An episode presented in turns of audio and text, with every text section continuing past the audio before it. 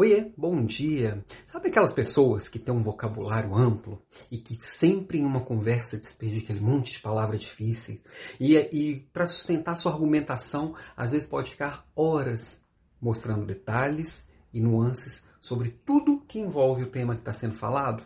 Chato pra cacete, né?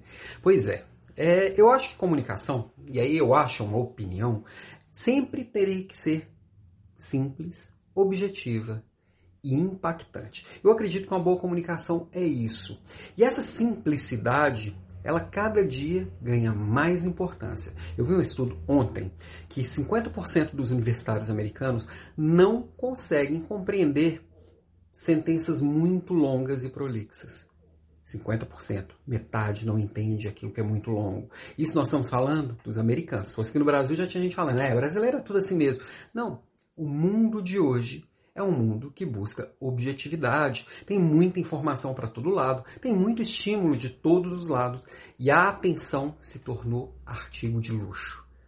Vale ouro. Então, conseguir construir uma atenção, é, conseguir construir uma informação, uma comunicação que seja coesa, objetiva e realmente impactante é um grande desafio. Eu tenho o desafio de todo dia trazer aqui conteúdo, no máximo dois minutos. Às vezes eu passo um pouquinho de dois, mas nunca passei de três.